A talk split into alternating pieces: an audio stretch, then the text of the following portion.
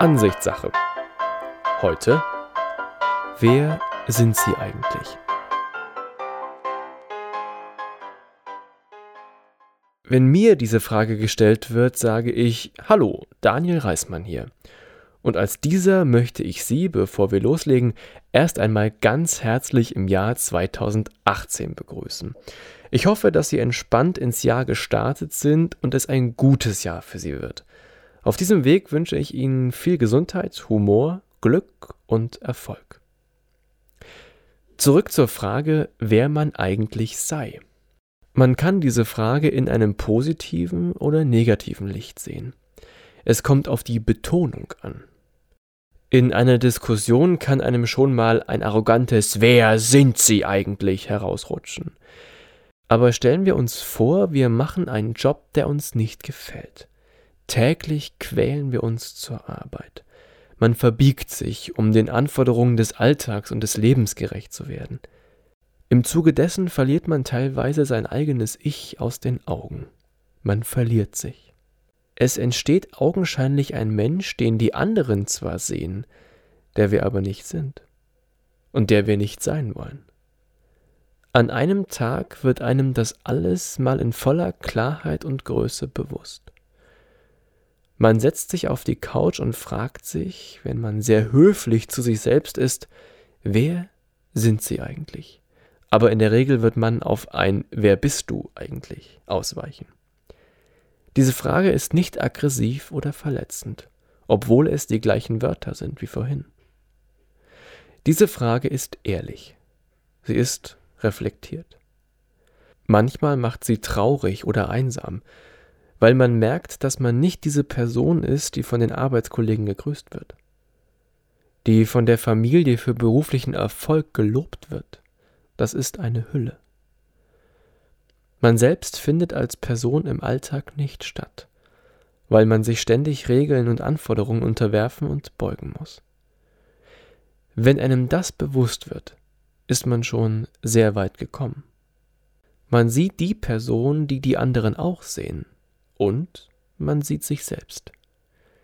Vielen Menschen fehlt das heute. Man eifert Idealen hinterher. Diese Erkenntnis sollte aber keinesfalls der Grund zur Trauer oder zur Depression sein, sondern man sollte ihn als Arbeitsgrundlage nehmen und anfangen, etwas zu verändern. Hier kommt der gute Vorsatz fürs neue Jahr ins Spiel. Dazu lasse ich einen Text von Sibylle Berg auf Spiegel Online. Dort schrieb sie, dass die meisten Menschen wohl auf uns als Individuum verzichten könnten. Das stimmt.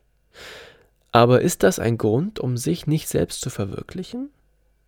Nein. Die Welt hat uns schon ganz schön verbogen und teilweise schon so doll, dass wir gar nicht mehr in unsere Ursprungsform zurückkommen können. Wenn man den Traum hat, sich mit einem Geschäft selbstständig zu machen, dann ist das etwas Wunderbares. Jedem Traum, jeder Idee, jeder Vision wohnt ein Zauber inne und jedem Anfang auch. Nun ist das neue Jahr also da und man nimmt sich vor, diesen Traum zu verwirklichen. Aber schon daran sieht man, wie angepasst man ist. Warum muss man es sich überhaupt vornehmen, seinen innersten Wunsch und das, wofür man brennt, in die Tat umzusetzen? Man setzt sich ja auch nicht hin und sagt, so, und dieses Jahr suche ich mir einen Job, der so gar nicht zu mir passt. Das wäre ja auch dämlich. Aber warum gibt man sich der Sache, dass einem Dinge widerfahren oder man diese Prozesse sogar noch unterstützt, die einen nicht glücklich machen, einfach so wehrlos hin? Warum kämpft man nicht dagegen? Warum kostet es uns mehr Mut und Kraft, für etwas zu sein als gegen etwas? Diese Prozesse gibt es global zu beobachten. Warum haben sich in England mehr Menschen gegen die EU entschieden als dafür? Um nur ein Beispiel zu nennen. Man muss wieder lernen, wofür man steht und was einem im Innersten entspricht.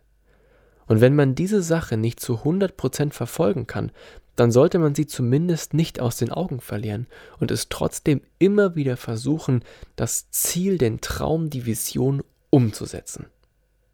Wenn man das nicht tut, nimmt man ganz sicher seelischen Schaden. Auch wenn man das nicht vordergründig spürt.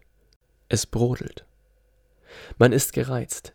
Es ist einem alles zu viel. Der Alltag wird immer beschwerlicher. Man ist deprimiert. Man will einfach nur noch seine Ruhe. Das Feuer und die Agilität, die man einstweilen noch hatte, sind gewichen. Und genau zu diesem Zeitpunkt sollte man ehrlich zu sich sein und sich fragen, wer bist du eigentlich? Tun Sie das und nutzen Sie diese Erkenntnis.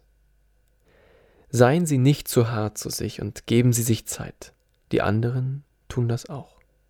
Es kommt darauf an, dass Sie Sie sind. Und das geht nicht, ohne sich darüber klar zu werden, wer man ist und was man will. Es ist kein Zeichen von Schwäche, wenn man bildlich gesprochen von der verregneten Autobahn auf einen Feldweg wechselt, aber am Rande des Feldwegs die Lieblingsblumen blühen und die Sonne scheint.